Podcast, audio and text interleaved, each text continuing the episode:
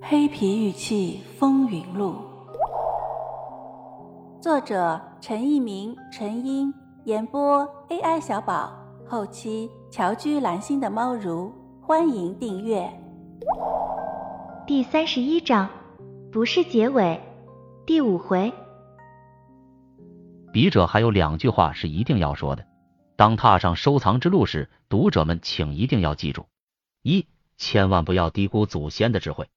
在我们这个有着数千年历史的文明古国中，祖先创造了无与伦比的人类财富。这些财富有精神层面上的，也有物质层面上的，而众多的物质财富也承载了我们祖先的精神财富。这些财富有的已经消失，有的作为传承有序的珍宝被保留了下来。有的还在地下或者水下等待着我们这些子孙去寻找和保护。作为中华文明的传人，每一个中国人都有责任和义务去保护这些祖先留下的财富。因此，我们要慎重的对待我们可能发现的祖先的遗物，不管它在地下还是水下。泱泱华夏五千年，祖先凭借着他们的聪明才智，创造了多少不可估量的珍宝。我们这一代人有义务尽到保护的责任。我们不能让祖先创造的财富被破坏，也不能让祖先创造的财富流失。再也不要出现袁青花像尔平这样因为国人不认、外人认而流失海外的憾事了。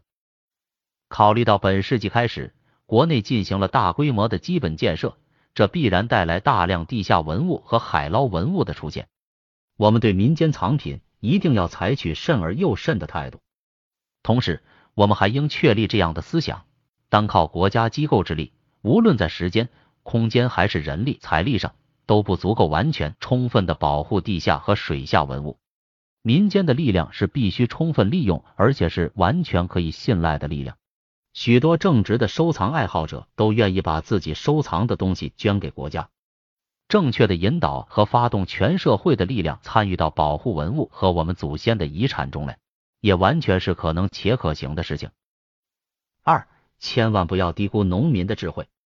在我国悠久的农耕文明历史中，农民有着无穷的创造力。在物质文化领域里，他们不仅创造了过去的辉煌，也书写着今天新的故事。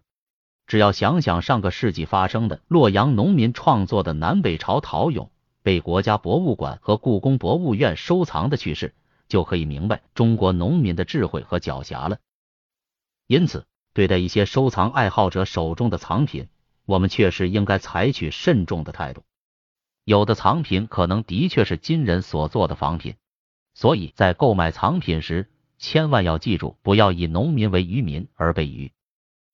当然，我们没有理由讥讽手中有仿品的藏友。想想国家博物馆和故宫的专家都会被农民的智慧所误导，我们又有什么理由来嘲笑普通的藏友呢？大家都是现实世界的学徒罢了。说到这里，有的读者会误以为笔者认为民间出现的藏品都是出土品，其实不然。笔者的重点在于，在当今收藏领域里，有大量仿品存在，也有大量出土品存在。当务之急是保护尚未被认可的出土品，以免使祖先留下的珍宝外流或者损坏。任何事物都有轻重缓急。藏家因为真心喜爱而收到手里的物件，即使是已经被证实无疑的仿品，也没人会把它随意敲碎。它不是古物，至少还是件工艺品。只有为了收视率博眼球，为了节目的效果，才会大锤子抡起，给大家看个爽。谁能确保锤下没有误砸的呢？反正碎也碎了，死无对证。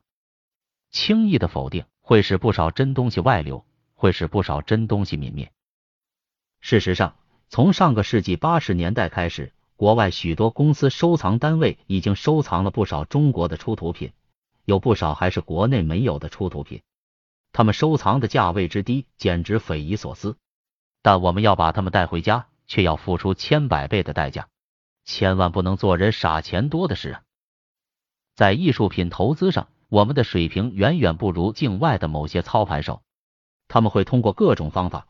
从艺术品保护到高喊爱国主义的口号，来蛊惑国内富起来的收藏爱好者去拍卖市场上高价抢回这些宝贝。